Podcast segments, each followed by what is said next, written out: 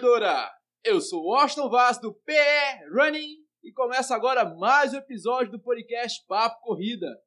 Toda semana estaremos com vocês, claro, sempre com a companhia de Lidiane Andrade, jornalista, fotógrafa e corredora.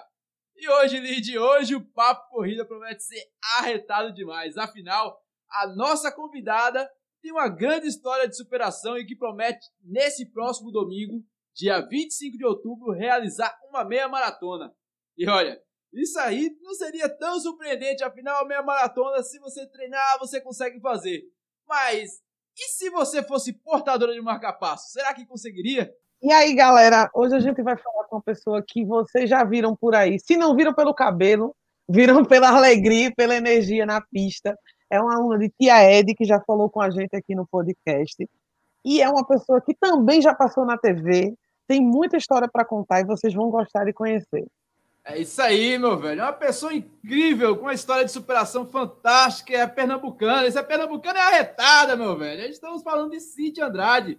Ela que é enfermeira, ela que é corredora, ela que é mulher, ela que tem uma doença rara, mas nem por isso deixou de correr. E vai contar essa história sensacional aqui pra gente. Então, Cíntia, nós, eu, eu e a Lidiana, nós agradecemos demais essa tua oportunidade de você vir aqui e contar a sua história, é, a história de superação, e mostra que não existe mais uma grande história mostrando que não existe limites para o ser humano, o limite está na nossa mente. E você vai vir aqui contar para a gente essa história bacana, linda e com muito chão pela frente ainda. Com certeza, Austin. Lidiane, Austin, obrigada. Prazerzão estar aqui conversar com vocês, é, expor né, essa bandeira que eu terminei levantando, né, desde que comecei nesse mundo da corrida de rua, não é um mundo meu é, de muitos anos, é uma coisa recente, tem dois anos apenas, mas que para mim já me provou muita coisa e já mostrou o quanto, quando você quer, você tem também uma assessoria ao seu redor, falando de médico, de, de, de treinador, que te entenda, você consegue se superar. Também não é chegar e se jogar, vou fazer a partir de agora e na loucura, né? Ou como a gente gosta de falar, na porra louquice, né? Não é bem aí. A gente tem que dar uma freadinha, mas a gente, dentro de tudo que nos é possibilitado, a gente tem que fazer sim. Mas quem é Cintia Andrade? Para quem não conhece, a gente já conhece, eu conheço a Cintia já assim de vista no meio das corridas, é sempre esse sorriso lindo. A gente, muitas pessoas conheceram a Cintia também pelo, pela Rede Globo, uma história de superação danada, correndo em casa junto com a nossa amiga Edjane. E, mas quem é a Cintia? Então, a Cintia é uma enfermeira, né, um, formada desde 1996, então eu tenho 24 anos de formada, né? Desde 2000, efetivamente, eu comecei a me especializar em arritmias cardíacas, por acaso, caso do destino, sorte minha, né? E Cíntia adoeceu desde os seus 11 anos para 12 anos, quando veio a primeira menstruação, aquela mudança hormonal toda, que você sai da fase da criança e entra na adolescência, que toda menina sofre, Cíntia começou a desmaiar, uma tal de uma brincadeira de desmaiar, né? A gente estava falando de eu, eu com 11 anos. Eu nem sei que ano era aquele, não vou nem mentir, tá? Eu já perdi as contas. Eu comecei a contar a minha vida dos 29 para cá, que foi quando eu botei o marca-passo. Mas de antes eu já nem, nem sei. É uma então, novinha. É. Né? A gente não pode te perguntar a tua idade, porque a gente vai ter que dizer a da gente. Então tá tudo não, certo. Mas... Da partir de 29 para trás nem existe. Isso, é melhor, né? Mas aí o que, que aconteceu? A gente é, passava muito mal no calor, né?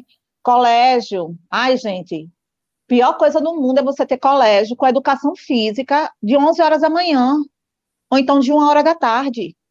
Você põe aquela criança para correr, para suar, aquilo ali daquele calor, e sem ar-condicionado, e sem ventilador, a pessoa doente. Então, não sabia que eu era doente.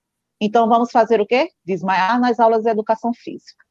chama os pais da menina, bando irresponsável, tem uma menina doente e não tem uma menina que, que ninguém sabe o que é que ela tem. Começou-se as investigações em Recife, naquela época, os cardiologistas que estavam lá, eles não diagnosticaram, não fecharam o diagnóstico. Na verdade, eu, eu creio que faltou a humildade de me encaminharem a um especialista, tá? Naquela época.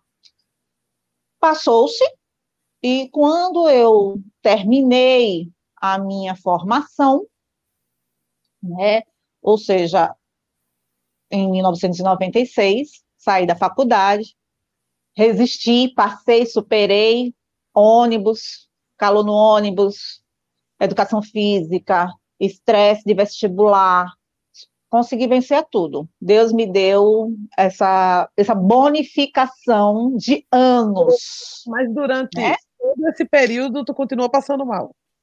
Todo esse período eu passei mal. Não tinha um único mês que eu pudesse dizer assim, esse mês eu passei lisa, não tive nada. Todo mês eu tinha que ter uma queda de pressão muito forte, quando a gente fala de queda de pressão, eu falo de uma queda de pressão de eu ficar com 50 por 30 de pressão, o que é uma hipotensão severa. Muita gente já está desmaiado, não, não consegue verbalizar. Eu fico parecendo uma songamonga, né?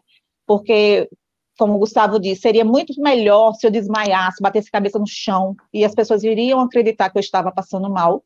Mas eu fico arriada, sem força, porque você não tem força física, e eu fico relatando o que é que eu estou sentindo. E eu faço, eu não consigo me levantar, eu não estou passando bem, eu estou desfigurada, eu fico totalmente pálida, é, lábio cianosado, enfim, né, minha gente, aquela, aquela cena já pronta para estar tá dentro do caixão. Não é uma coisa bonita de se ver, não desejo que ninguém veja, tá certo? Luto todos os dias para que ninguém presencie esse tipo de cena, porque não é legal. Então, é, porque a pressão está muito baixa, né? Por uma síndrome neuromediada, né? Eu tenho uma síndrome neuromediada, onde é uma das síndromes que eu tenho, eu tenho duas, não podia ser só uma, e a síndrome neuromediada que eu tenho, ela tem como causa não só a pressão arterial, como também a frequência cardíaca. Então, o marca-passo foi implantado por esse motivo também, mas não seria a cura da minha síndrome neuromediada. Qual foi a outra síndrome que Cíntia tinha? Né? Ou tem, eu tenho. Se eu tirar o marca-passo, eu continuo tendo é a síndrome taquibrade, né? Eu faço uma frequência elevada, eu vou a 170, 180, e depois meu coração despenca e vai para a sistolia, que foi como a gente diagnosticou de fato, é, fechou realmente o diagnóstico da necessidade do implante do marcapasso. E aí a gente está falando de 2003, quando eu tinha 29 anos e quando eu começo a contabilizar a minha idade, né? 2003, eu botei marca-passo, depois o diagnóstico fechado de síndrome neuromediada, que é diagnosticado através de um tilt test, de Holter e de teste ergométrico. É uma conjunção de exames mais sintomas, ou seja, mais a clínica do paciente, o que ele te relata. E fechei o diagnóstico da síndrome taquibrade, porque ficou o registro ali, inclusive a pausa dos sete segundos, com novos recomeços e depois novos picos de taquicardia, e eu não estava fazendo atividade física, eu não estava fazendo nada demais, eu estava jantando, e foi diagnosticado. E aí corre, vamos botar o marca-passo. Né? Então, aí começou a história do marca-passo na minha vida. E junto com a história do marca-passo na minha vida, veio a história da obesidade na minha vida. Porque justamente veio as crendices populares. Você não pode isso, você não pode aquilo, né? A pessoa, enfermeira, formada, se especializando naquilo tudo lá, mas você fica com medo. Porque nessa mesma época, em 2003, o meu pai, né, eu e meu pai, a gente ficou vizinhos de quarto hospitalar, na época, né? Porque esmeraldite é coisa boa, tá, gente? É a doença que mais dá na área de saúde, é uma coisa chamada esmeraldite. Nada é fácil, tudo tem que ser complexo. Então, na época que a gente fechou o meu diagnóstico e corremos para botar o meu marca-passo, porque eu, Deus já tinha me dado um, ó, dos 11 anos até os 29, Deus me deu de lambuja. Então, ali eu tinha que tomar vergonha na cara e fazer o que tinha para ser feito. E meu pai estava internado com um quinto infarto e o quarto AVC. E meu pai saiu no dia do que eu tive alta, ele teve alta, e ele ficou totalmente dependente, né, de todo, da família, de, de cuidadores, enfim. Então, não foi uma situação confortável aquilo ali tudo, mas foi a situação que tinha que acontecer. Então, esse ano de 2003, ele me foi marcado demais por isso. Porque dali para frente, meu pai estava a, a pessoa que todo filho ama pai e mãe, é fato. Mas a gente sempre se identifica mais com um do que com o outro, o que é normal. Não tem nada de mal nem de errado nessa história. E eu era a louca pelo meu pai, né? Era a louca alucinada. E eu, enfermeira formada, botando marca-passo, meu pai infartado com AVC, entrando numa situação que eu não saberia quando iria acabar, nem se iria melhorar, nem se iria piorar, né? E aí a gente foi viver nove anos essa história. E nesses nove anos eu fiquei obesa, né? Também com a vida profissional já na área comercial, querendo alçar voos e aparecendo oportunidades e a gente como todo jovem, porque eu com 29 anos eu era uma jovem.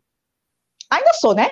Mas era mais era mais. E é complemento de forma, ainda é. Né? Ainda sou, né? Mas, assim, com 29 anos, jovem, aparecendo oportunidades, e como todo jovem, tem, a gente tem que agarrar as oportunidades que nos aparecem. Eu comecei a viajar muito, eu saía de Recife na segunda-feira, eu retornava para Recife na sexta à noite ou no sábado de manhã, né? Ficava em hotel, então a gente já sabe que aí é. Chegou no quarto, liga o computador, deita na cama, come e dorme e você não vai deixar de fazer atividade física, e você tem as preocupações da casa, da família, e tudo, e você esquece de você. Você começa a cuidar dos outros e esquecer de você. Eu sempre fiz esportes na minha vida, né? A, meus pais me educaram dentro das atividades esportivas, né? Pequena, como toda maior das menininhas, é, é, bonequinhas de família, a gente faz balé clássico, né? toda aquela história, mas assim, eu sempre fui muito espivitada, então fui parar no basquetebol, fiz parte do time do, do clube português, e eu a nanica, mas eu tava lá, Sim, tava lá. Cíntia tá no meu grupo. É. Ah, ah, poderia, ser uma, é. poderia ser uma bela eu, armadura, por exemplo. Pois eu fui muito é. é, mas balé é chato, não é não? Não, ba, ba, ba, eu fiz quase 10 anos de balé clássico. Não parece, né? Porque eu tenho esse corpinho lindo e essa delicadeza suave da minha personalidade. eu fiz uns 10 anos. Só que quando não é para ser de você, não é. Ou se você não, olhar assim, correndo, você não imagina ela de colã e sapatilha de ponta calmamente, né? Plena, né? Plena. Aquela plenitude.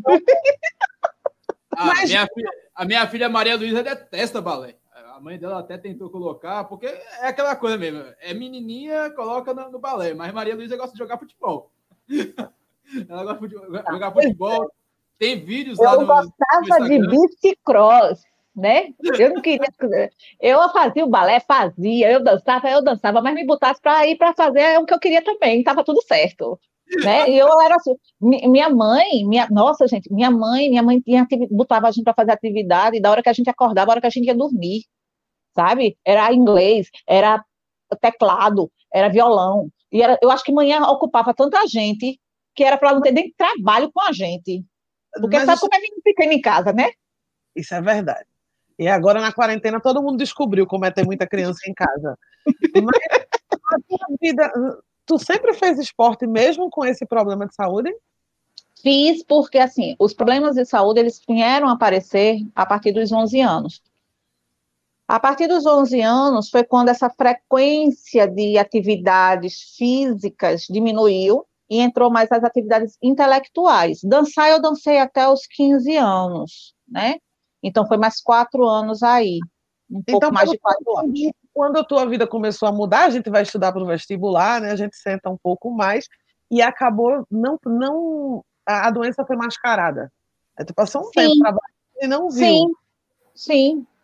No período da faculdade, os quatro anos e meio da minha formação na UPE, eu tive poucos episódios, ou episódios mais mascarados, que poderiam ser mascarados por quê? Porque estava sem comer, porque como é período integral, você entra de sete horas, sete e meia começa a aula e termina as aulas de 17h30, tem a pausa do almoço e tudo, mas assim, muito tempo também sem lanchar, sem comer, é, aconteciam mais perto dos períodos de prova, né? Aquele estresse das provas. Então, era quando acontecia mais as tonturas e tudo. Mas era ah, é. tudo muito mais sutil. Quando é, a gente for para. Né? A rotina, estágio, passa. E aí, deixa eu te perguntar, para quem não Pergunta. sabe, o marca, é, a Cinta tem um marca-passo, que é um equipamento que é inserido no coração, ao lado. Ela vai explicar melhor rapidinho, para regular os batimentos cardíacos, que é o que você, alguém já deve ter visto na TV em algum lugar, numa série como Grey's Anatomy, que eles colocam toda semana o marca-passo, né? Exatamente. Médico, Chicago Med, todas, marca-passo faz parte de todos os filmes e todas as séries médicas. Que Exato como as séries falam, é muito sério, porque ele deixa o seu coração, ele força seu coração a trabalhar num certo ritmo, e isso envolve muito cuidado. Eis que Cíntia colocou um marca-passo aos 29 anos, e eu quero saber como é que um objeto tão delicado, e tu escolheu a corrida, como foi que a corrida entrou com um equipamento tão delicado, que por mais que existam lendas, ele envolve muito cuidado, né? Sim. Inclusive, ele é... tem que ser né, depois de um tempo, e toda vez que for, e, tem, e a cirurgia é delicada para colocar, tem pessoas que não podem colocar porque é mais arriscado tentar colocar o marca-passo do que ter um. É, é, um. é um objeto bem complexo, né? É, na verdade, o que foi que aconteceu?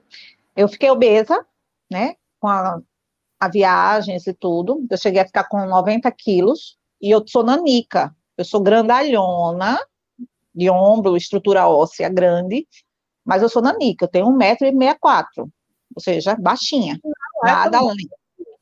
Não, não sou, não sou uma anã, né, Lidiane? Mas também não sou aquilo tudo, né? É de Jana baixinha. Ó, ó, a gente, quando passa assim, o povo fala assim, ai, ela é grandona, ela é grandona, ó, grandona, ombro, mas grandona não. Então, não, não tem dois metros de altura. Então, o que foi que aconteceu? É, eu fiquei com 90 quilos e 1,74m. Voltei, larguei tudo, decidi voltar a morar em Recife, né? E me adaptar a tudo aqui. Isso também fez com que eu fosse buscar novamente os exercícios físicos. Então, quando eu retornei para Recife, uma das primeiras coisas que eu comecei a fazer foi o auge do funcional na praia, foi quando teve aquele boom em 2014 de funcional, era grupo que era molesta, parecia uma pandemia de, de funcional na praia. Esporte não na praia, era só funcional em grupo. Só funcional. Não, morreu o resto de tudo. Futebol morreu, tudo, tudo morreu. Só vivia tendo funcional. Então eu decidi ir para o funcional, né, comecei a fazer, e aí comecei a fazer dieta e tudo, perdi, comecei a perder peso e tal. Em, isso foi em 2014. Em 2017, né, 2016, finalzinho de 2016, eu decidi então contratar um personal trainer, porque é, no funcional, o meu professor, que era também personal, ele não fazia meu personal, mas eu conversei muito com ele, expliquei toda a minha situação, e o frequencímetro ele apitava direto, ele fazia, ih, a bomba tá chiando, hein? A bomba tá chiando, que era para poder diminuir o ritmo e o coração parar de acelerar demais. Então, com isso, é, eu decidi contratar um personal para ter um, realmente um treinamento mais direcionado para o que eu queria. Porque eu não conseguia, eu não, eu não conseguia andar numa esteira, por exemplo, na academia. Primeiro porque eu tenho claustrofobia. Então, andar na esteira é você estar tá preso né? Você fica com a sensação do aprisionamento naquele lugar ali. Então, aquilo ali já me deixava doida, nervosa. E eu queria perder mais peso, eu estava vendo... Mas a esteira ideal para ti, porque é mais seguro? A, a esteira com ambiente controlado seria o recomendado para o teu caso? Hum, sim e não. Sim, a partir do momento que você se conhece. Não a partir do momento que você quer botar, chegar lá naquela esteira e botar o botãozinho lá para girar e fazer o que você acha que pode fazer, na, na loucura mesmo, né? Que a gente sabe que, né? Tem um bocado de gente que faz isso. Chega lá na academia, Paulo dele, tá, tá, tá, tá, tá, tá, tá, não sabe nem se aguenta, se não aguenta, se pode, se não pode, mas vai. E eu tinha os meus medos, apesar de conhecimento científico e tudo mais, mas tinha meus medos e é, os meus receios e a claustrofobia, que era aquela sensação de estar presa ali, porque eu nunca gostei muito de academia, tanto é que minhas atividades físicas sempre foram esportes coletivos, né? O balé, é, a dança, é, o basquetebol, o handball, eu estou sempre em grupos e em áreas abertas. Então, a academia sempre foi uma coisa. Ah, esqueci de falar. Desculpa. Primeira, primeira mulher pernambucana arqueira. Eu fui a primeira arqueira do estado de Pernambuco, né? Ganhei a primeira medalha de arqueirismo em Pernambuco, né? Porque meu pai foi quem trouxe o arco e flecha para o estado de Pernambuco. Olha só. Lá, lá em, em 1992. Mas né? como Nós... gosta de emoção, ela podia fazer arco e flecha e ganhar até medalha olímpica, mas não tem graça, né? O graça é o perigoso, que é correr com marca-passo, né? A gente gosta é, de... Eu tinha que morrer aí, entendeu? Eu tinha que ir para ali. E aí, quando foi em 2018, eu já estava com personal, tudinho, e foi meu aniversário, meu aniversário dia 8 de outubro, né, foi semana passada, é, a gente foi almoçar, um grupo de amigos, e dentro do meu grupo de amigos já tinha um amigo, Alex, o Alex já fazia algumas corridas sozinho, de rua, e ele falou assim, ai gente, por que, que a gente não começa a se juntar todo domingo de manhã para correr? pô, tem umas corridas massa, não sei o quê, e assim a gente vai se juntar e a gente tem tempo para conversar, para resenhar e não sei o quê, tarará, tarará. Aí eu disse, rapaz, vocês querem me matar. Não tá vendo que eu vou aguentar correr? Não, menino, negócio de correr não, não vai dar certo não. Não vai dar, cada um no seu ritmo, cada um no seu ritmo. Tudo bem. Qual vai ser a primeira ida, né? Eu já achando que ia sair de lá no caixão. E aí veio a primeira corrida que eu participei, na pipoca, não estava inscrita, piorei ainda mais a minha situação, que foi o corrida do Outubro Rosa da McDonald's, que foi lá com a largada no Forte do Brum em 2018, dia 21 ah, de outubro de 2018. Eu também estava lá, mas não estava vestido de mulher nem de peruca, não. Estava filmando. Na verdade, eu deveria estar lá. Né, eu nem deveria estar lá. Mas pediram para eu estar, eu estava. Vou fazer o quê? Vale informar que é da feminina. Eu até né? tentei deixar, tentei deixar com a, com a esposa de Fábio, mas a esposa de Fábio é uma negação com a câmera. Eu disse, não, me deixa aí, vai. Eu fico de. Eu fico de. Eu fico meio me escondendo aqui. Aí passava, parava, fica um vídeo diferente, digamos assim. Mas tava... Para isso, o Washington doido para reinar na corrida rosa. E aí a gente foi. Primeiro que quando eu cheguei lá, eu já caí logo de cara. Né? Eu cheguei conversando com uma amiga e eu já pá, caí no chão. Mas foi um negócio que eu caí e voltei tão rápido que todo mundo ficou assim. Né? Que foi isso. Eu tá, tá, pum, levantei. E bora assim, bora que não aconteceu nada, tá tudo bem. E vamos embora. Buracos do Recife. Acontece. E eu fui a última a chegar na corrida. Duas horas para fazer cinco quilômetros. Eu não andei, né, minha gente? Eu me rastejei. A verdade é mas a ambulância veio au, au, au, au, au, au, aqui atrás, tangendo a criatura, né? Eu e minhas amigas, né? Porque todas, né, éramos quatro amigas, a gente tudo se achando as fitness. Mas a gente terminou a corrida e ali veio a empolgação. A empolgação pelo grupo, porque era o grupo de amigos e que a gente então marcou de todo domingo estar se encontrando era bem cedinho, então não atrapalhava a vida social de ninguém. E a gente começou a resenhar naquilo ali. E a gente começou a ir para as corridas. Quando foi na virada do ano, de 2018 para 2019, eu, como faço sempre, fiz o meu planejamento para o ano seguinte. E aí eu decidi que eu iria oficializar as minhas corridas. Eu iria fazer todas as minhas corridas inscritas. Por quê? Porque eu comecei a fazer dos meus amigos a minha moleta. Eu tinha medo de ir para a corrida sozinha e de passar mal, acontecer alguma coisa comigo e ninguém saber o que é que eu tinha. Eu queria estar sempre com alguém que conhecesse o meu problema. Seus amigos também com informação, né? Porque não adianta te socorrer sem saber exatamente para onde te levar isso, ou o que fazer. Isso, exatamente. E aí Finalmente, eu comecei a... pessoa que pense como eu, sabia? Porque Pronto. eu ando com bichinha, com os meus problemas cardíacos e com todas as minhas alergias num lugar visível na ponchete e aviso a todo mundo: se eu estiver morrendo, entregue isso aqui. Isso. Na ambulância. Eu acho super sério. Finalmente eu achei alguém. E que inclusive tá é libriana também. Ah, é libriana, né? e aí, o que, que aconteceu? Já pensou, Austin? Duas librianas aqui, hein? Ah, tá demais. Ah, uma balança, viu? Ô, oh, balança. E aí a gente foi, eu comecei a fazer, né? Eu comecei a fazer as inscrições todas para o, ano 2019, já a louca da corrida, então era aquela que no mês de janeiro já estava inscrita até julho, de, de, em maio eu já estava até outubro, e em julho eu já estava até dezembro. Tudo escrito, calendário cheio, todo domingo tinha corrida, estava tudo certo.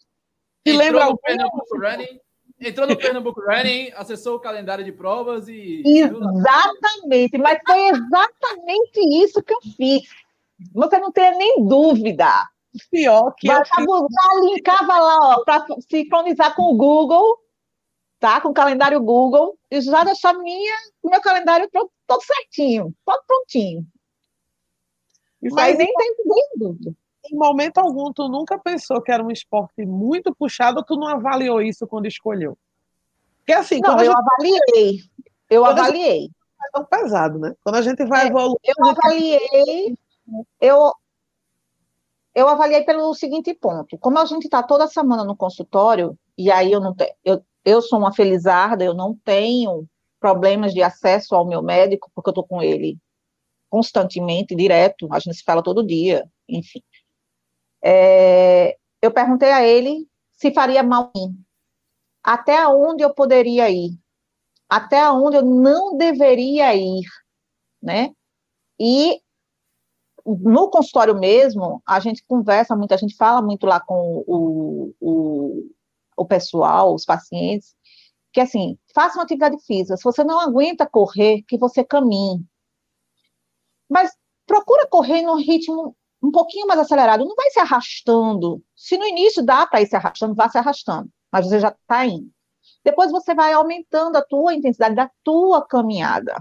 Não chega lá na corrida, isso aí a gente fala para todo mundo, portador de marca-passo ou não, porque a gente não atende só portador de marca-passo, a gente atende todo tipo de gente que vai para o cardiologista ou o arritmologista. A gente diz, ó, faz atividade física, vai lá, Vai querer correr? Faz um teste ergométrico antes, né? Vê que você reage, para você já ir mais tranquilo, mais sereno. Quer ir? Vamos fazer o cálculo de aonde vai ser bom para você, até onde, até que frequência cardíaca é bom para você, né? É um cálculo simples. Você faz 220 menos a sua idade. Você chegou no limite da sua frequência cardíaca normal, que, que não lhe fará mal, que não vai te trazer malefícios. Vai, pelo contrário, vai te trazer benefícios. O emagrecimento, melhor resistência, enfim. A gente orienta isso a todo mundo. E a louca aqui foi fazer exatamente isso. Só que eu tenho a síndrome taquibrade. E aí eu começava a notar que quando eu subia um pouquinho, né, eu tinha que chegar até 175 de frequência no máximo. Quando eu chegava ali nos 174, 175, às vezes eu, o coração dava uma carreirinha maior que eu. E isso me matava, né? Eu ficava completamente sem fôlego, sem, sem ar, e aí começava o samba do crioulo doido, porque aí a frequência cai de vez, ela despenca. E aí o marca-passo vem para fazer aquilo que o Grey's Anatomy diz que ele faz vem para botar o teu músculozinho cardíaco preguiçoso para funcionar. Então, ele manda lá os estímulozinhos para o músculo responder, e aí você vai ficar na frequência programada do teu marca-passo. É uma frequência mínima, onde você vai funcionar naquela frequência mínima, ou de acordo com uma programação, que a gente não vai entrar nisso, que é muito mais é, é, técnico. Mas aí o meu marca-passo, a frequência mínima, como eu não dependo 100% dele, é 60 batimentos por minuto. Então, você imagina, você sair de 180, cai para 60, de 60 você vai de novo para 180, e depois você volta de novo para 50. Eu terminava as corridas... Como é, que, assim, como é que tu se sente no meio da corrida quando isso acontece? É. Desculpa, mas agora eu fiquei curiosa, agora que tu falou dos detalhes, que isso acontece o quê? Em 5 quilômetros, isso acontece quantas vezes? Mais Hoje já não, não acontece isso com frequência, tá? Hoje não. No início acontecia, mas né? Lógico, é uma fase de adaptação. E é... sabe quando você toma um, uma cachaça daquelas bem fenomenal, que você gira assim, e no outro dia você nem sabe onde é que aconteceu, o que foi que aconteceu? Aquilo ali acontece na corrida. É, mas eu digo por experiência, porque eu já te vi correndo, tu dá uma pausa, né? Tu tá correndo bem, é, de repente isso. para do nada e começa a andar. Tu tá se sentindo é desse jeito? Eu é, porque é, é justamente isso. A gente, eu sou, eu sou, eu vou no ritmo do meu coração, né? Eu vou literalmente, o meu coração comanda a minha corrida. É, obviamente, no primeiro ano isso foi muito mais sacrificado, né? Óbvio. Eu, eu estava me adaptando ao mundo da corrida, eu estava me conhecendo como uma pessoa que estava praticando uma corrida de rua, né, uma caminhada rápida, que eu digo assim, no, o primeiro ano não foi corrida, foram caminhadas rápidas, né, e até Dijane diz assim, vocês não aguentam andar junto dela, porque ela anda no pace é. baixo, ela, ela tá uma, tem uma caminhada forte. É a minha corrida, mas tudo bem, né? É, é, é, o trote de muita gente, que é a corrida, a mais, a muita gente, mas é a caminhada rápida, né, que o, foi o que eu sempre busquei fazer, justamente orientada por Gustavo, então, o Gustavo sempre disse, ó, caminhe rápido, que você vai ver que vai ser melhor para você do que você correr. E foi o que eu fiz em, no final de 2018, né, de outubro de 2018, até junho de 2019. Né? O grupo de amigos que existiam, que foi quem me trouxe para dentro da corrida de rua, se desfez, todo mundo preguiçoso nos domingos, e eu me mantive comprometida com a corrida de rua, porque eu tinha feito aquele um planejamento para mim. Eu já tinha feito as inscrições e tudo mais, e fui para minhas primeiras corridas do ano de 2019 sozinha. Mas eu botava na minha cabeça Coragem. que eu estava inscrita, né? Eu estava inscrita, então se eu tivesse alguma coisa, tinha uma ambulância que poderia me socorrer, eu não estava ilegal na corrida, né? Apesar de que eu acho que ninguém ia deixar eu morrer lá mas eu estava legalizada na corrida, então era muito melhor me socorrer do que não me atender, né? E toda vez na inscrição, eu botava a informação de que eu era possuidora de marca-passo e apresentava o meu laudo de liberação. Claro, sempre. Aí o que foi que aconteceu? Um amigo meu, meu, meu sobrinho, Felipe, que era obeso, né? Bem obeso, bem mais do que eu. Eu comecei a incentivá-lo a ir para a corrida comigo. E, na verdade, ele começou a ir na pipoca, porque não, não se via correndo, né? ele estava com 110 quilos, 100, 100 quilos, 110 quilos, ele já tinha perdido 30 quilos, e ele ia de patins. Eu ia andando, rapidinho, e ele, e ele ia de patins, e ele me acompanhando de patins. Né? Então, muita gente passava por ele e perguntava: cadê a galega? Porque ele ia mais na frente e voltava, eu fazia, vai, vai, vai, vai, tu tá de patins, tu tem, tu tem fôlego aí para andar, vai mais na frente e daqui a pouco tu volta para ver se eu tô viva. Mas a observação é que não é tão fácil subir o, o viaduto do Forte Cinco Pontas de patins, não, viu? Pat... Não, eu não já é. vi. Eu já vi uma galera, eu já tentei fazer isso também numa corrida, porque eu tinha patins e não é pegar... tão fácil. Desceu, não é de Deus. Não é de Deus. Aquele viaduto não é de Deus, meu. Aquele bagulho lá. Eu acho que. E aí, deixa eu falar um, um parêntese. Eu acho que o que a Cíntia falou sobre inscrição é muito importante porque eu conheço muita gente que ignora a tal da informação médica na inscrição oficial. Ela está ali por um motivo. No momento que você passa mal, o organizador da corrida faz uma busca rápida no sistema de quem está inscrito com aquele número do peito. Por isso que às vezes não é legal repasse também. E se você tem uma condição médica diferente, você comprou um repasse de outra pessoa, seus dados não estão reais ali. Não tem quem avisar, botar o responsável. Eu sempre é, digo às minhas amigas preguiçosas que preencham a parte de trás do número do peito com o telefone do responsável. E na inscrição também, porque você nunca sabe quando vai precisar. E a Cíntia, como tem todo o cuidado e realmente pode precisar a qualquer instante, preenche, mas quem não preenche, porque acha que não vai precisar, nem sempre sabe se está doente ou não, tá? E a gente, às vezes, direto uma doença, uma condição clínica, sem saber. Sim. Eu preencho, eu preencho sempre ali no meu número de peito. Quando tem a informação do número de peito, ando com o cartão do plano de saúde, nele está com adesivo, um adesivo lá informando o meu tipo sanguíneo, telefone de emergência, mas para quem não sabe, no aparelho Android e iOS tem as informações quando você coloca a chamada de emergência e aparece lá as informações de condições médicas, alergias, Isso. medicamentos. Descarregar. Sou não, mais mas, minha, tá? É, Eu comprei opções, são opções. São opções, entenda, são opções. A pessoa não vai chegar lá e vai pegar, lembrar de pegar a tua camisa e verificar atrás do número de peito tem as informações médicas. Nem sempre a pessoa vê isso. No máximo que ela faz é, vou pegar o celular para ver o, se está desbloqueado e eu ligo para mãe, para amor, para love, docinho, algo desse tipo. Então, tem a informação lá, informações médicas, e é relevante a pessoa saber disso. É, mas é bacana é. Esse, essa, essas informações de Cintia aí, porque é, ela está com uma capacidade. O corredor ignora, né? Isso, é, isso as pessoas ignoram bastante. É, e, e, essa relevância de manter-se inscrito é, e dar essas informações é ainda mais relevante ainda, porque realmente passa batido. Quantas vezes eu já. Passa. Eu, por exemplo, quantas vezes já deixei de escrever ali atrás? Ah, para que eu vou escrever isso? Não, e assim, é interessante.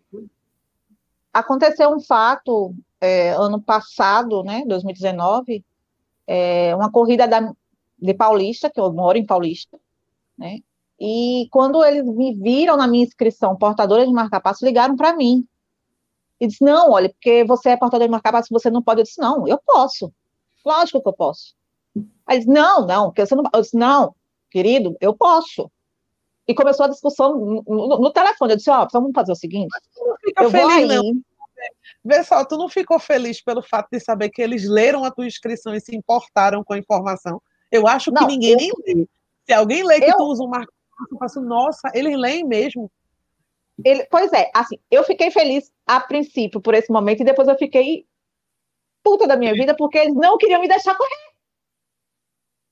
Entendeu? E aí eu fiz, ó, vamos fazer o seguinte, eu, eu passo aí no local da inscrição, eu vou levar meu laudo médico, tá certo? E a gente conversa. Dá uma carteirada dizendo, ó, eu vendo o marca-passo, meu amor. Né? Ele funciona. Aquela velha carteirada. Eu criei isso aí que tá aqui dentro. Pois é, gente, é isso mesmo. Mas você, além disso, além disso, você se preocupa em verificar, por exemplo, porque tem provas feito, vou dar exemplo, a Cicorre, por exemplo. A Cicorre, ela não tem ambulância, ela tem bombeiro civil, não é, Lidiane? Sim. É, tem os bombeiros civis. O que é muito, é super difícil de levar alguém, hein? Se dois passarem mal, só tem uma moto, tá? É, uma motolância, por exemplo, aí a situação dessa assim, você se preocupa em saber se a prova tem ambulância, porque, por exemplo, é uma prova do poste do, do circuito, circuito das estações não, mas corrida das pontes eu já vi, infelizmente eu vi uma pessoa falecer enquanto eu estava correndo, era uma pessoa que era militar, mas era um militar sedentário, e infelizmente ele veio a óbito. Eu amo Recife, não? Não, foi corrida das eu. Eu vi uma pessoa falecendo no coração, mas eu amo Recife, uma vez. É... Você se preocupa nesse caso de verificar a estrutura das provas tal, porque você é uma pessoa que Sim. corre inscrita. Você se preocupa é. em saber, ó, tem, tem ambulância? Tem. Eu vou. É, o que é que eu vejo antes? Quais, quais são as minhas preocupações quando eu faço a inscrição, né?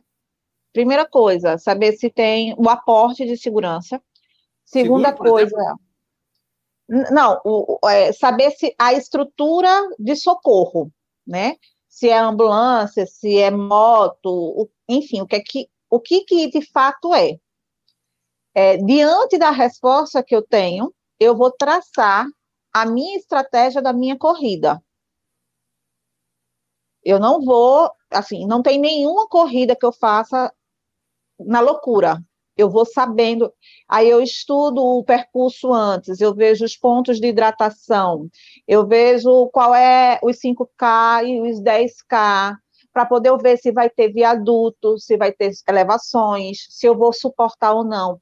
O horário da largada, para mim, é de primordial importância, mais até do que saber se tem ambulância, porque o sol como eu sou, eu tenho síndrome neuromediada, né, também, o sol me afeta absurdamente. E o marca-passo, ele não dá esse suporte, porque o sol vai fazer a minha pressão arterial cair muito e o marca-passo, o coração está batendo normal. E o marca-passo, ele não vai ter o que fazer. Então, eu posso vir a desmaiar, eu posso vir a fazer um, um AVC por hipóxia, por, por, por, por hipotensão, né? Eu tenho cefaleias por hipóxia cerebral, ou seja, baixa oxigenação do cérebro por conta da pressão arterial muito baixa. E aí, esse tipo de conteúdo me interessa até mais do que saber se tem ambulância. Corridas com largadas de 7 horas da manhã deveriam ser proibidas aqui no Nordeste, né? As corridas aqui, elas deveriam todas ter, no máximo, largadas 6h30, no máximo plenamente. E no verão, então, vamos descer para 5 da manhã. Exatamente. Infelizmente é bem isso, né? Tem gente que adora, eu vejo gente correndo de meio-dia, eu acho lindo, entendeu? Mas eu não vou me sujeitar nunca. Fato. Se eu for fazer uma inscrição em uma corrida e eu ver lá que a largada é 8 horas da manhã, eu não vou. Pronto. Para quê? Eu não vou me expor. Eu acho que a gente tem que fazer análise da onde você pode ir, até onde você pode ir. O sol só para vocês terem como exemplo, o sábado passado, eu fui treinar com Ed, né, que é a minha assessora, só foi eu e ela. E ela fez, e aí, bora de que horas? Aí a gente ficou naquela resenha, vamos de seis, vamos de seis, vamos de seis. Terminou que as duas dormiu demais, e a gente saiu, largou para treinar às seis e meia da manhã, né? A princípio, estávamos eu, elevadíssima, querendo fazer 15 quilômetros, ela também achando que eu ia arrasar nos 15 quilômetros, e o sol nego velho, quando apareceu de sete horas da manhã nas minhas costas, minha filha, me castigou de uma forma. A gente veio de um período de pandemia. A gente veio do período de estar correndo dentro de casa. Eu é corria é dentro de casa na pandemia com um ventilador na minha frente.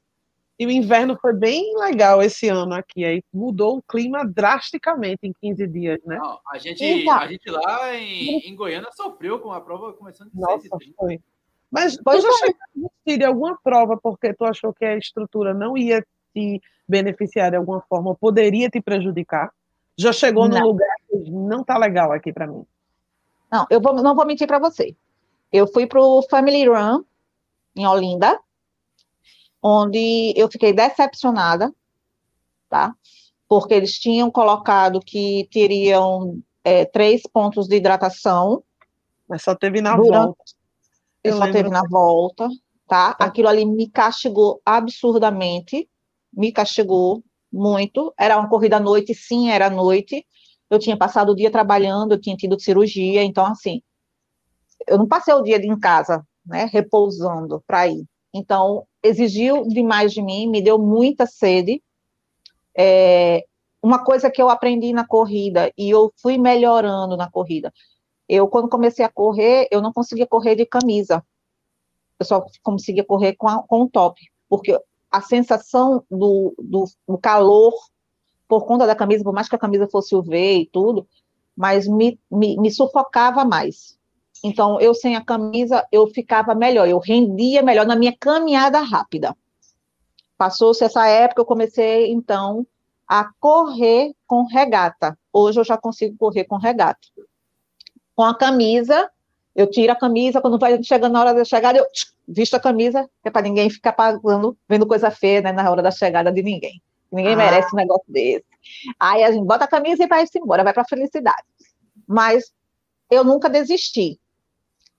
Felipe, meu amigo, né, sobrinho também, companheiro na guerra de 2019, foi ele quem me aturou todo o ano de 2019 nas corridas. Ele sempre trazia água para mim também na mochila, porque como ele estava de patins, ele andava com a mochila. E aí ele botava água atrás e aí eu ia me hidratando, né? E refrescando também, porque se corre, se corre a largada de 7 horas da manhã, né? E me detona. Então é banho, é água para se banhar, não é água para beber, é água para se banhar e a pressão se manter para poder eu conseguir chegar até o final. E assim, eu corro desde o início de, da, da caminhada rápida até hoje, sempre com frequencímetro. E é um olho no frequencímetro e o outro na pista. Porque se eu ver que eu estou chegando numa frequência muito elevada, eu vou ser penalizada mais na frente. Então, aí eu vou seguindo aquele fluxo, para não entrar no samba do crioulo doido, que eu já falei, para a gente ficar mantendo uma frequência, né? Às vezes a Dijane enlouquece, porque eu tiro print do resumo da minha corrida, e às vezes está lá, assim, 200 batimentos por minuto. Ah, nossa, e ela fala assim, você vai me matar. e não era passar de 170. Um teste controlado. Mas isso que a Cíntia falou sobre água em corrida e planejamento, eu, eu acho que eu vou morrer falando sobre isso. Desde que eu tinha um blogzinho no WordPress, eu sempre comentei que é, 90%, digamos assim, de uma corrida pequena de pessoas são saudáveis que se tirar água, se mudar o ponto de hidratação da água, elas não ligam. Mas existe um público que saiu de casa planejado. Existe um público que estava contando que ia ter uma hidratação no quilômetro 2, um Sim. que ia ter na volta. E quando você avisa e não faz, é como se você estivesse dando um chute no joelho da pessoa em pé. É, a minha sensação é essa. Quando alguém me. Eu olho no mapa e vejo três pontos de hidratação, eu vou correr e só tem um na virada dos dois e meio, no sol quente das oito da manhã. Eu tenho vontade de jogar uma, uma garrafa de água cheia no organizador e dizer: Poxa, passa um dia sem beber água e depois vem conversar comigo para tu ver se tu aguenta. tem Mas é um... é bem isso. É bem é, isso. Eu estava eu tava justamente enquanto ela, enquanto ela tava falando isso, eu estava pensando de caramba, é, o quanto é relevante a pessoa criar um regulamento, detalhar. Um, às vezes a pessoa. Um mapa, criar, pô, eu quero é que. Criar um mapa no Strava. É, é que pare de botar percurso, faz com patinete com a filha, bota uma bolinha e diz aqui vai ser o ponto de datação e aqui vai ser mesmo. Essas informações é muito relevante, porque não é e se mundo que tem... não colocar, tudo bem, avisa no Instagram, Ó, oh, a gente tirou Isso. o ponto de água, né? Se vocês quiserem, leve uma garrafinha de água. Se avisar, o corredor se programa. Agora, um briefing, como briefing, se precisa de água. Prova, um briefing antes da prova resolve. Pois é. é. Vezes. O que não pode é. é acontecer o caso de faltar água, faltar hidratação, ou então falar que em três pontos você colocar dois. É, é, bem, é bem por aí mesmo, entendeu? Então, assim, é, é diferente de você ir para uma, uma corrida nas ladeiras de Olinda e você achar que você não vai ter ladeira. Ah, não, mas vai ser só descida. Não, querido, porque se você descer, você vai ter que subir para terminar. É, né?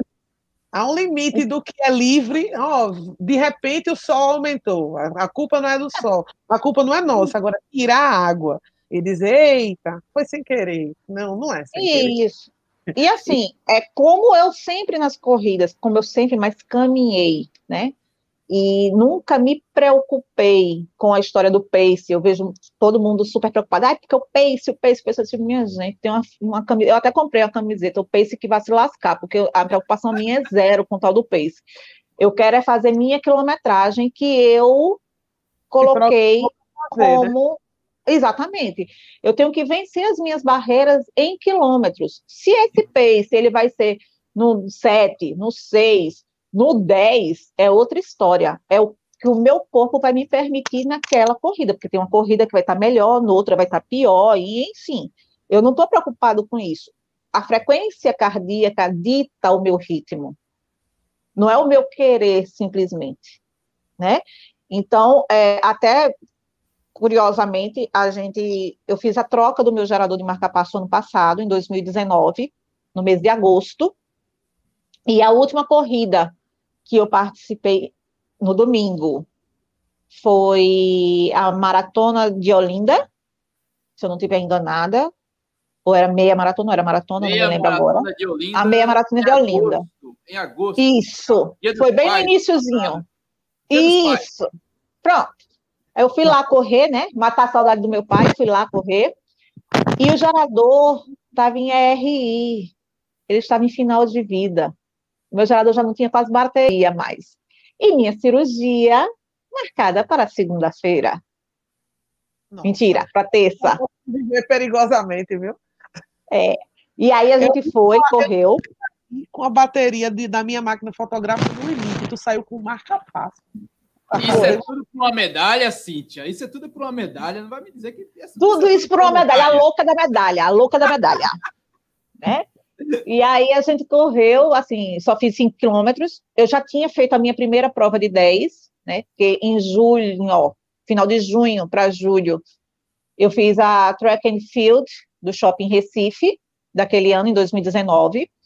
E aí um outro amigo meu, muito querido, Hugo Leonardo, me incentivou, ele fez, poxa, você consegue fazer 10. Bora fazer 10, bora fazer 10, bora fazer 10.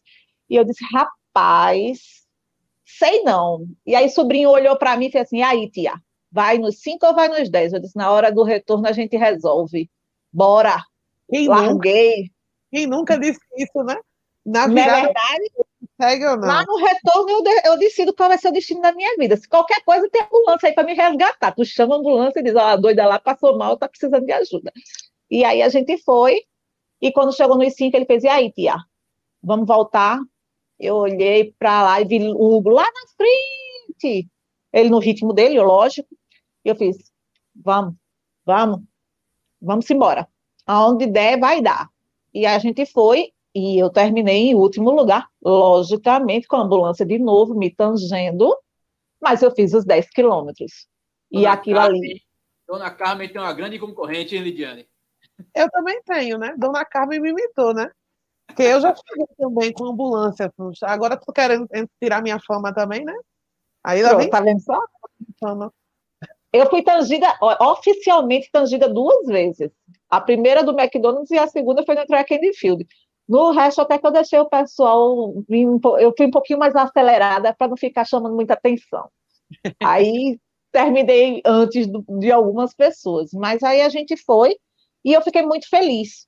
Naquela primeira corrida ali, eu disse: Meu Deus, eu realizei. Foi praticamente um ano. Na verdade, não foi, foram dez meses de corrida de rua, com treinamento, não específico para corrida, mas treinando na academia, com personal e tudo. E eu fiz o meu primeiro 10. Quando eu iria fazer o segundo 10, eu preferi fazer 5, porque eu ia trocar o marca-passo, não ia exagerar, né? 10 quilômetros, vai que eu preciso do marca-passo, ele já terminando de vir. ver. Acabando, acabando não é exagero, né? Não, não é exagero. Ah, e aí eu operei, e na semana seguinte foi a corrida das pontes do Recife, não. Aquela corrida que sai ali na frente do teatro da, do Palácio do Governo. Eu corrida esqueci o nome. Foi do TJ. Corrida do TJ, exatamente. E estava a Cíntia com os seus pontinhos aqui, todos eles aparecendo, com um curativozinho, e bora tacar-lhe o pau. E eu fiz mais cinco. Ah, essa doida, amarra essa doida. Não, tinha um amigo do, do, meu sobrinho, o amigo do meu sobrinho fez assim, Felipe, Felipe, o curativo dela tá caindo, porque eu, tá, eu, tinha, eu com de top, né? Eu tinha tirado a camiseta, porque eu não estava aguentando ainda usar, e ele viu o curativo pendurado. E ele, o curativo dela tá caindo, Felipe. Ela, aí ele, tia, pô, o curativo tá caindo. Você tira logo essa porcaria daqui, que esse negócio já tá me deixando nervosa o negócio é, é muita coisa para tomar conta da minha vida. Eu tenho que tomar conta do frequencímetro, do curativo que está aqui, da água onde é que está para poder eu pegar a água. Do, ah, não, minha gente, não tem dos buracos da cidade do Recife, não, porque eu já tinha caído uma vez, eu não queria cair mais uma vez, né? Uma baixaria já basta. Então, para que isso? E, e, e, e, no e, Rio, né? É, assim, pois é. E, e ver o limite e, e, e rir da cara dele, né, Austin? Sensacional. o que, é, do, que é, é, não obedecer a limites. Não tem limitação. Eu sempre baseei a minha vida em que a gente não pode ter crenças limitantes, né?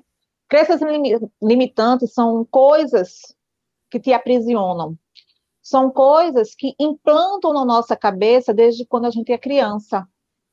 Né? Ah, você não pode isso, ah, você não pode aquilo, ah, você não pode fazer isso. Isso são crenças limitantes. Você, quando vai virando adulto, você vai tendo que fazer o filtro. O que de fato é uma crença limitante a você? O que não é? Por que não destruir, desconstruir essas crenças limitantes e reconstruir e se construir em cima de crenças libertadoras, que vão te dar facilidade, que vão te trazer alegrias, que vão te trazer oportunidades, possibilidades.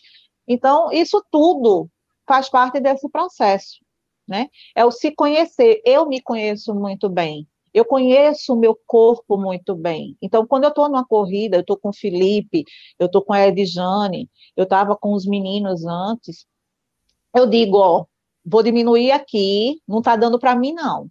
Né? Treinando sábado passado, eu mostrei para a Edjane, por conta do sol, quando começou a castigar, minhas mãos fez pá! Parecia, eu mal fechava as mãos. E ela fazia, porra, muito pesado, muito pesado. E a gente terminou que não fizemos os 15, fizemos 9 quilômetros, né? Porque esta pobre velha coitada disse: Minha filha, vamos voltar? Porque eu preciso de sombra e água fresca, porque aqui o negócio está pesado.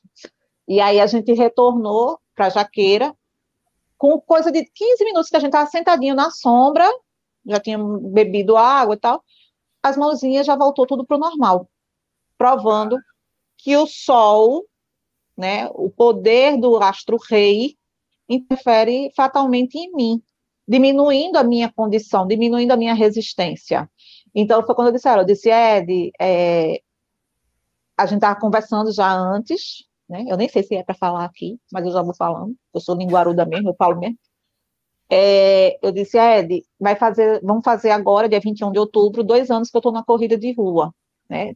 Eu não sou um atleta é, é, profissional, como eu falei, eu não estimo ser nunca pódio numa corrida de rua, porque eu sei, eu conheço as minhas limitações, mas é, eu sei o quanto de barreira eu venci dentro de mim.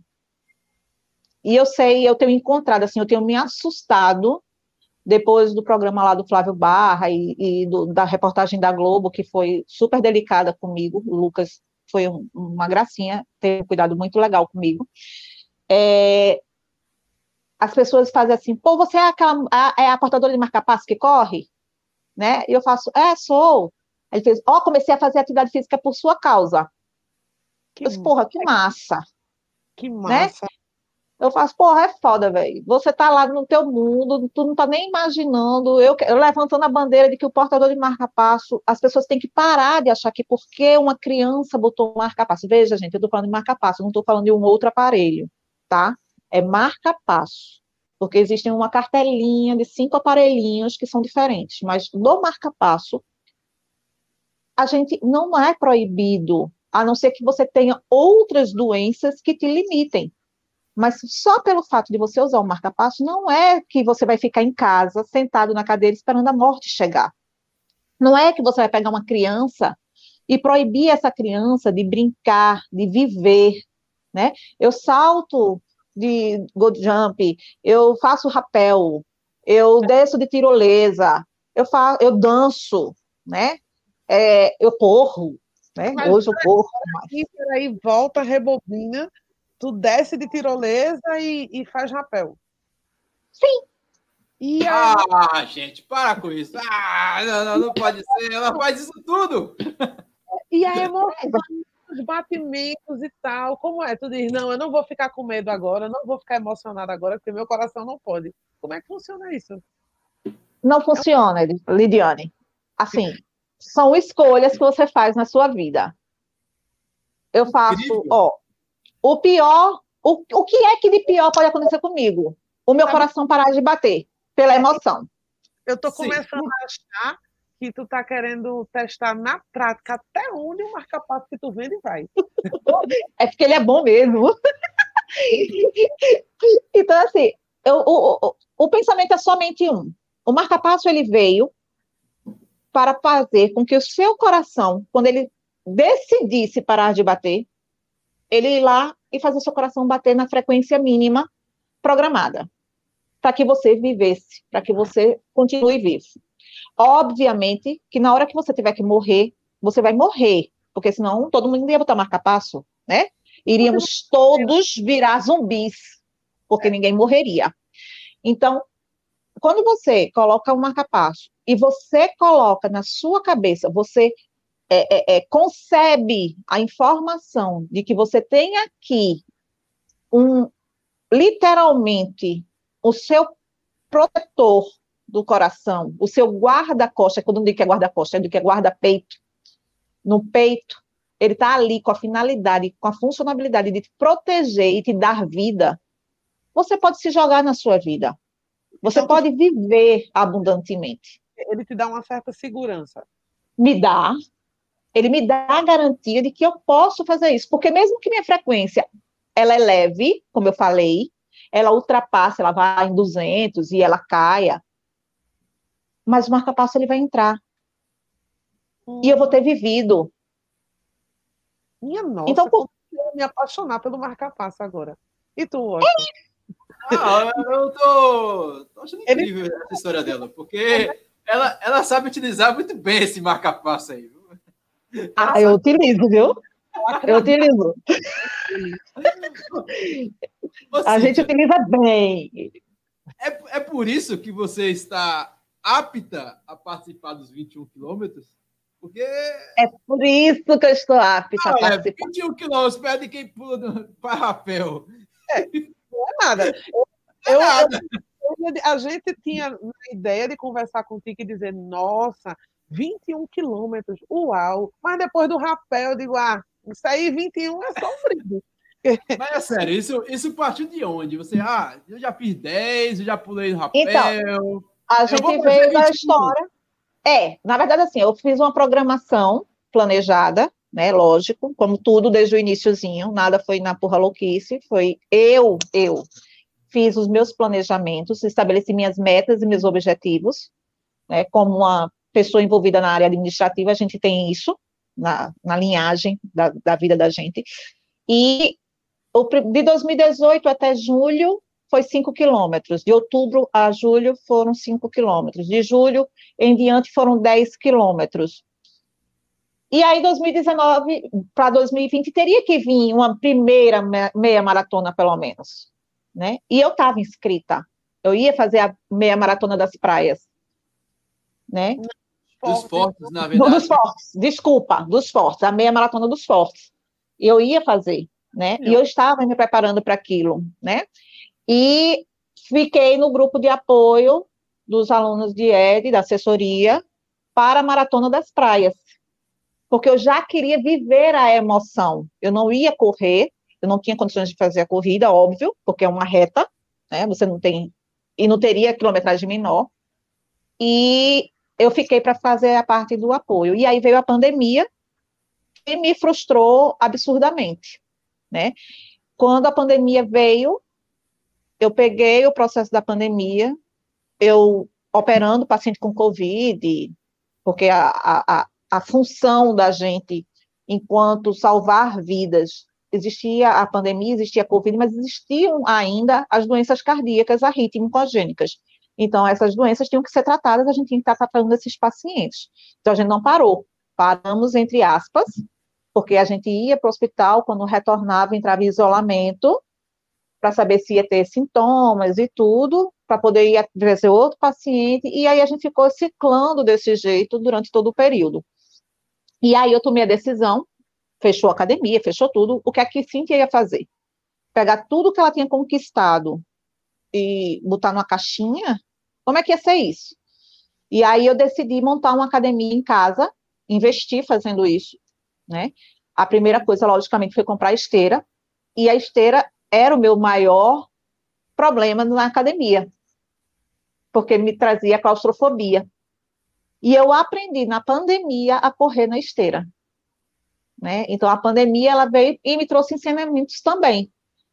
Eu corria na esteira e dentro de casa, né, fazendo sala, terraço, jardim, mas principalmente na esteira, porque eu fui aprender a correr na esteira. No início, só com ventilador, um turbão, bem aqui assim, no ventilador perto de mim, para eu poder ir ganhando resistência. E aí eu aprendi a questão da hidratação, a melhorar, né? Que eu enchia muito o abdômen, o estômago de água. E aí eu fui me conhecendo melhor ainda. Então, eu aproveitei esse período. Edjane lançou os dentro de casa, né? Os, os desafios dentro de casa, eu participei de todos, para me sentir motivada a permanecer fazendo os exercícios e ir me conhecendo cada vez melhor na esteira, para poder, depois que eu saísse da esteira, eu ir para a rua, mas com novos aprendizados. Então, por exemplo, quando a gente saiu da caminhada rápida, eu começava a dar tiros.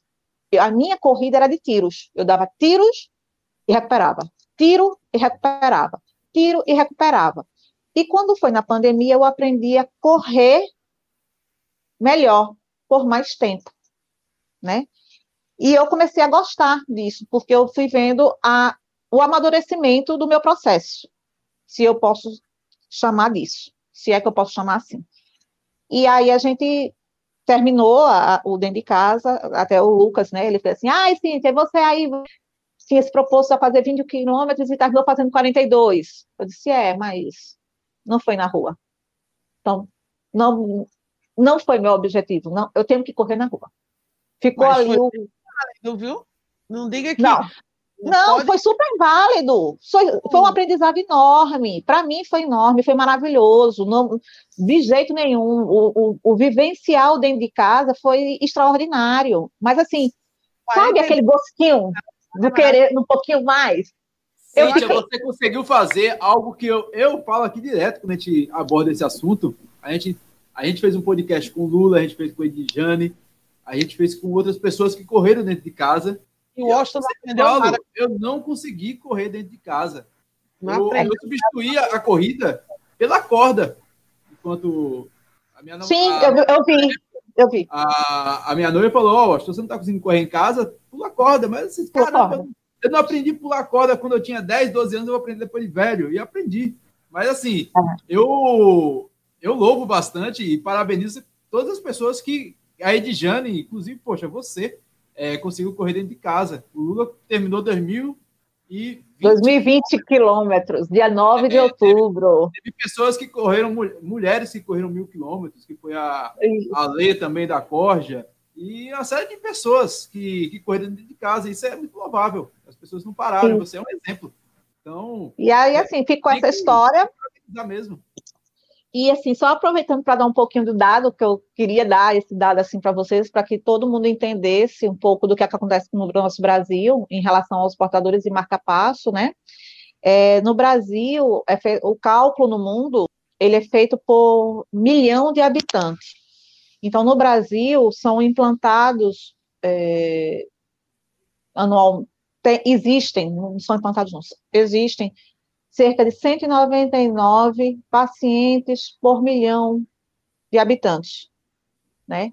É um número muito baixo por nossa população e por nosso território, né? É, se a gente analisar Porto Rico, que a gente tem um território bem menor e uma população bem menor, eles fazem 606 implantes por milhão na população. E se a gente for fazer um, se alguém aí perguntar assim, ah, mas não é porque a população lá deles é mais doente, pode ser uma característica genética. Não. É porque lá eles têm acesso a tratamento e a, desculpa, acesso a diagnóstico e tratamento. Aqui, a nossa população nem tem acesso ao diagnóstico e muito menos ao tratamento. Né? Então, assim, é, até mesmo, e eu, e eu vou aqui falar muito honestidade como eu sou, o tempo todo. Não é falando só do SUS. Não, eu sou a prova viva. Eu estava no particular, eu estava no convênio, eu estava na classe é, é, é, que conseguia ter acesso melhor do que ir pelo SUS. E eu sofri. Eu não, eu não morri porque não era para eu morrer. Porque quando chega a hora, você morre e não quer nem saber de nada. Mas eu passei mal, eu tive um, um, uma adolescência e o início de uma fase adulta complicada, né? Tendo limitações no trabalho. Imagine você ir para uma sala de cirurgia e você passar mal e você desmaiar. Como é isso? para você. Então, tudo isso, é, é, quando eu comecei na corrida e eu fui amadurecendo tudo isso e conhecendo os pacientes no Brasil e conversando com todo mundo, você começa a parar e fazer assim, poxa, você precisa é, mostrar para pelo menos quem tem um marca-passo que ele pode ter vida, né? Mostrar que você não vai morrer para todo sempre porque botou uma capa. Não, tua vida pode estar começando agora, naquele momento. Porque quando eu não tinha marca-passo, eu tinha medo de fazer as coisas. Quando eu comecei a passar mal e queria fazer alguma coisa, eu tinha medo de fazer. Porque eu tinha medo de passar mal e não e de repente morrer. E a gente é humano, como todo mundo né? Um adolescente, uma criança, uns 12, 13 anos, 15 anos, 16 anos, 17 anos. Então, chega um, um momento que você vai tendo, você mesmo vai se tolindo de viver. Então, fazer rapel, fazer tirolesa, andar de bike, correr, né? Caminhar rápido. Isso hoje provam e me renovam que eu sou capaz como outra pessoa que seja portadora de marca-passo também pode ser, desde que orientado por seu médico, desde que usando um frequencímetro. Eu acho que a corrida, a corrida por si só, tirando os atletas de alta performance, mas é um, um esporte muito barato, entendeu? Que dá para você fazer, dá para você fazer com o mínimo de segurança. Então, investir no frequencímetro para você ter segurança para você, para você se sentir seguro, para você se sentir confortável. Você faz uma inscrição numa corrida, às vezes a gente não está com a grana, às vezes a grana é curta, né? Mas então, antes de... É, mas assim, eu, eu, eu, eu acho que a gente tem que olhar a, a, a, o cenário como um todo. Não dá para correr se inscrevendo sempre? Não dá. Mas vai lá no Pair Running, Entra lá no link da corrida, vai olhar lá qual é o roteiro da corrida, a quilometragem, quando tem ponto de hidratação, vê se dá para poder pegar uma caroninha de boas ou não. Se não der, compra uma camel bag baratinha no atacadão dos presentes que tem no precinho e leva a tua hidratação nas costas, entendeu? Mas você se preparar para ir, independente de você estar inscrito ou não. A inscrição ela te dá o aporte de dizer assim, se eu precisar, eu tenho. Mas, Exatamente. Mas isso não pode ser o fator limitante para você não participar, né? Eu me lembro, a, uma, a primeira corrida que eu fui, depois dessa do, do, do Outubro Rosa, eu não me lembro qual foi ao certo, mas eu acho que foi uma das estações que teve, e eu vi o Juju, o Juju atleta, né, ele correndo de moleta. Eu vou te dizer, e eu... corrida, corrida, é circuito caixa. Circuito caixa, né? Ah, depois do McDonald's foi o circuito caixa, porque eu carreguei a perna de Juju nessa.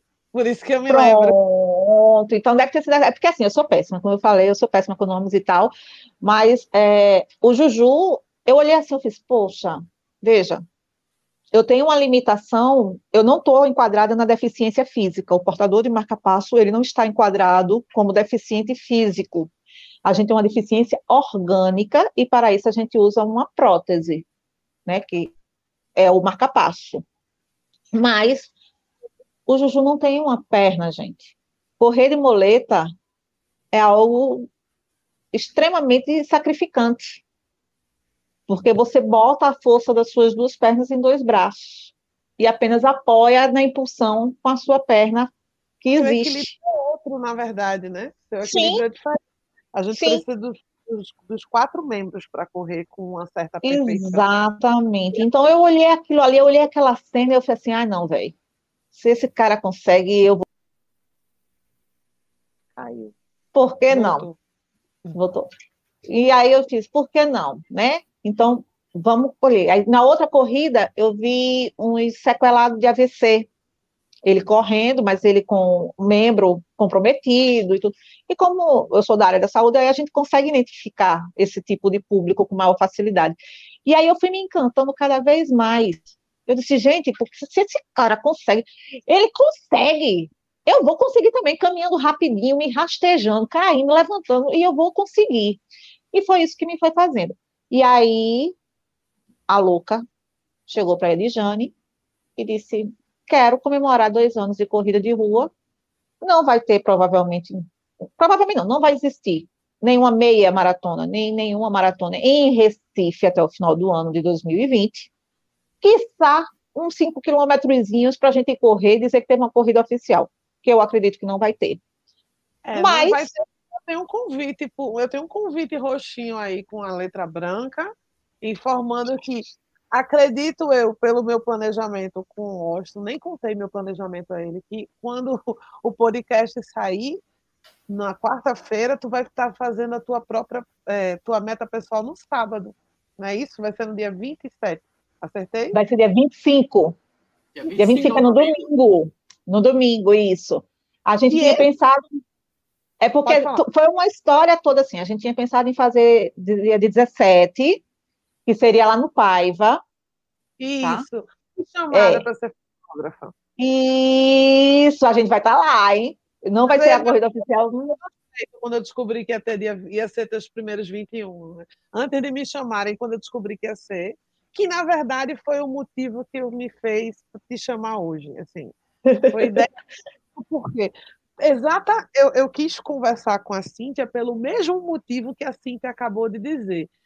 Se ela pode fazer tudo isso dentro de uma condição clínica como a dela, que é delicada, por que é que quem está sentado não pode? Às vezes a gente pensa, não dá para fazer os 21 quilômetros. Dá. Com planejamento, dá. Talvez você planeje um pouco mais, um pouco menos.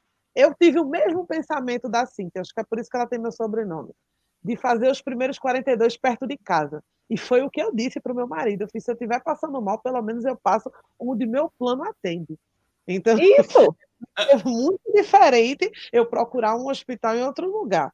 É, os meus é. primeiros 21 eu fiz perto da, da minha casa também, para depois tentar uma coisa mais nova. Eu fiz um longão de 21 e depois eu tentei a meia do sol. Mas eu já sabia que dava para fazer. Se eu tivesse que morrer, era na região metropolitana, que é mais fácil. Eu fazia brincadeira, eu nem vou fazer mais por causa da Cíntia. Eu dizia que se, se eu tiver que morrer em Natal, eu prefiro morrer em Recife porque não tem que pagar o transporte do corpo. Que era uma brincadeira é, né? com. É um fundo de verdade que eu realmente tinha medo Sim. de tentar uma coisa, né? Existe, né?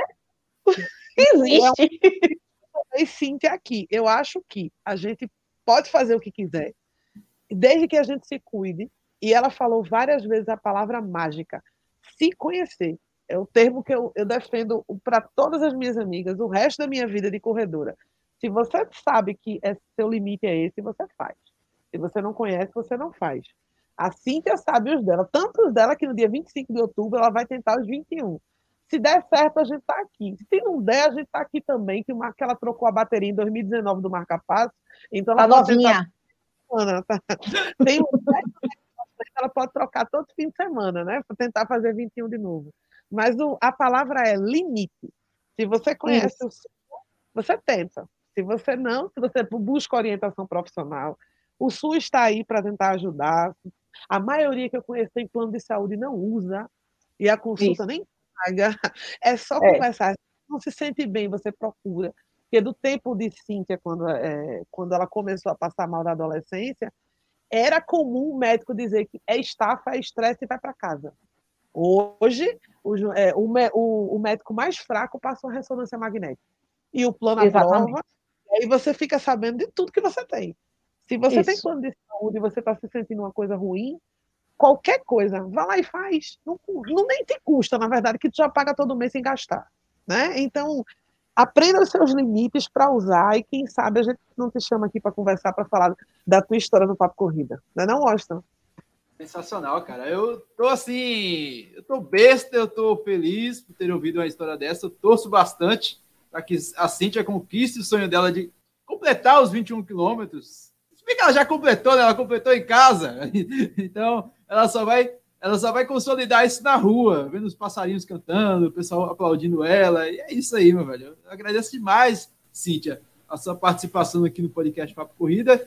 E volte sempre que puder, meu velho. É isso mesmo. E esse cabelo chique aí, azul. Que pena que a gente está no podcast. Ela está com o cabelo azul lindo.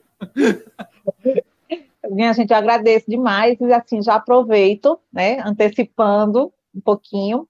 É, convido quem puder, logicamente, quem não puder, eu entendo, mas dia 25 de outubro, largada às 5 e meia da manhã, para fazer os 21K, se Deus quiser, vou conseguir. É, vão, as pessoas poderão participar online, tá? Ou presencialmente, com um certo registrozinho de, de, de controle de presença de pessoas, porque diante da pandemia a gente não vai estar fazendo aglomeração efetiva. Mas aí a gente está se organizando, eu conversei bastante com a Edjane, para a gente estar tá sempre tá com um guardião, né? Que eu digo que eu corro com guardiões, pessoas que sabem, porque são pessoas que vão me, me incentivar a conseguir fazer os 21, é, vão estar tá me incentivando e a gente vai querer fazer também online, porque vai ter pessoas que não vão estar tá aqui em Recife, vão estar em outros lugares, mas querem participar. Então, a gente vai fazer com elas online comigo, né, em alguns momentos, e fazer, ah, quem não aguenta fazer os 21, mas faz três, aí a gente vai fazer um revezamento, quem faz três com cinco, com dez, e aí vai revezando, e aí eu vou ter companhia durante todo o percurso dos 21K, e aí fica mais fácil, fica mais suave, fica mais alegre, e fica mais assertivo, porque quando a gente está com pessoas que incentivam a gente, a alegria resplandece na nossa divertidamente. Fantástico, velho. Sei não, eu não tenho mais o que falar. Eu não tenho mais o que falar, Leidiane. Foi sensacional, é, lindo. E a gente fica por aqui, meu velho. Mais de mais um episódio do podcast Papo Corrida. E você já sabe, você encontra a gente em todos os, agrega... em todos os aplicativos agregadores de podcast disponível no Spotify, Deezer, Amazon. Será que a Amazon já liberou a gente? Eu não sei se liberou, mas o Google Podcast, o Apple Podcast Dizer, já falei também, até na radiola da tua avó, meu velho. Você encontra o podcast Papo Corrida sempre às quartas-feiras, sempre uma história bacana, emocionante como essa da Cíntia. A gente vai encerrando por aqui. Um beijo, um abraço e até mais. Tchau!